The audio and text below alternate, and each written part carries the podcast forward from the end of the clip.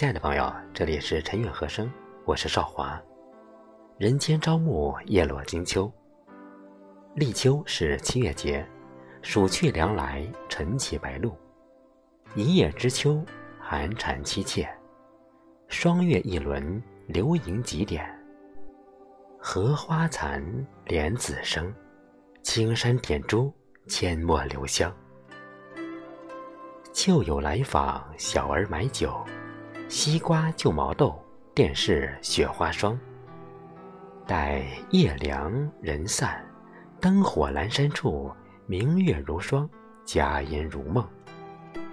万重青山秋声起，一帘宫月入江中。每年太阳从北回归线向南返回期间，到达黄经一百三十五度时为立秋。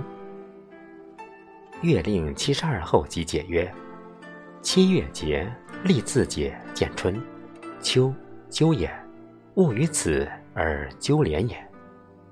立秋一般预示着炎热的夏天即将过去，秋天即将来临。八月应节而至，即四立二至二分，风向变。按照风生于震为四十五日一变风向。立秋，凉风至。《淮南子·天文篇》有：“西南方曰白门，生凉风。”西南八卦中为坤位，坤为土。凉风还有一层意思，特指古代仙山。《淮南子·地形训》：“玄圃、凉风、泛同，在昆仑昌河之中。”立秋是二十四节气中的第十三个节气，更是干支历未月的结束以及申月的起始。时间在农历每年七月初一前后，也就是公历八月七日至九日之间。到了立秋，梧桐树开始落叶，因此有“落一叶而知秋”的成语。从文字角度来看，“秋”字。由“禾”与“火”字组成，是禾谷成熟的意思。秋季是天气由热转凉，在由凉转寒的过渡性季节。秋风起，胃口开，又想补偿夏天的损失，便有了贴秋膘一说。也就是说，体重减少才有资格贴秋膘，否则也当祛湿养脾胃，千万别吃撑。立秋当天要吃西瓜，意为啃秋，表示炎夏结束。西瓜吃到立秋后十日止，再吃秋瓜就坏肚了。周书时训说：“立秋之日，凉风至，后五日白露降，后五日寒条鸣。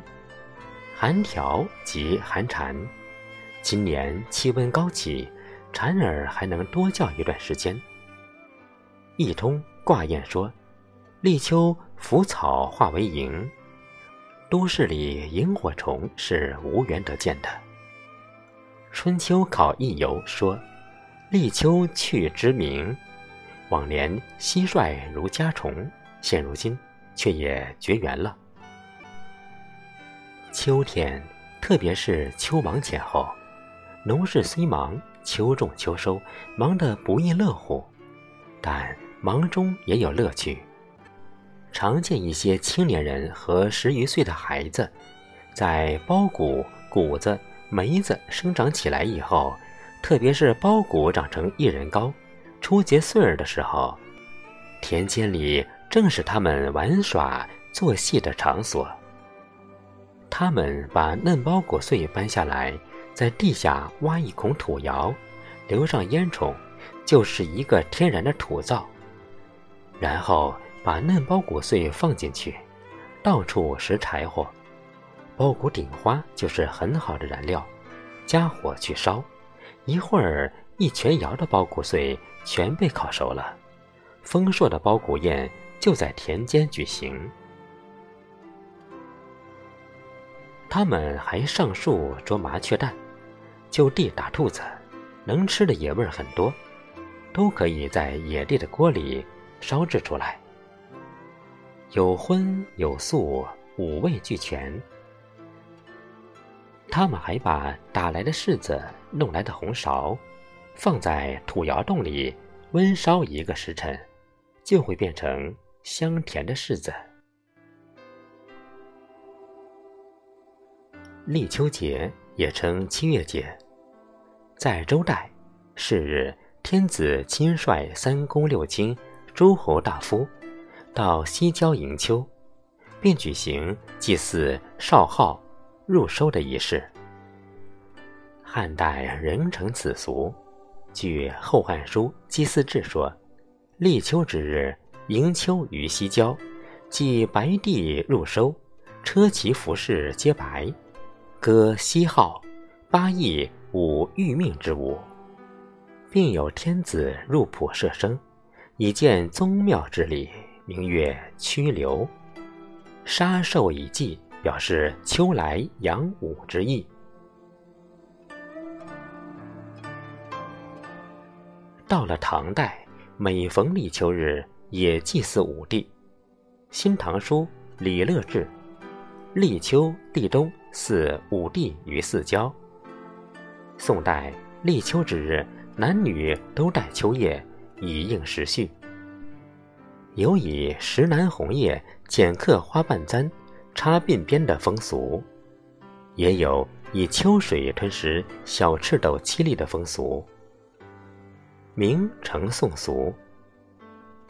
清代在立秋节这天，悬秤称人，和立秋日所称之数相比，以验夏中之肥瘦。民国以来，在广大农村中。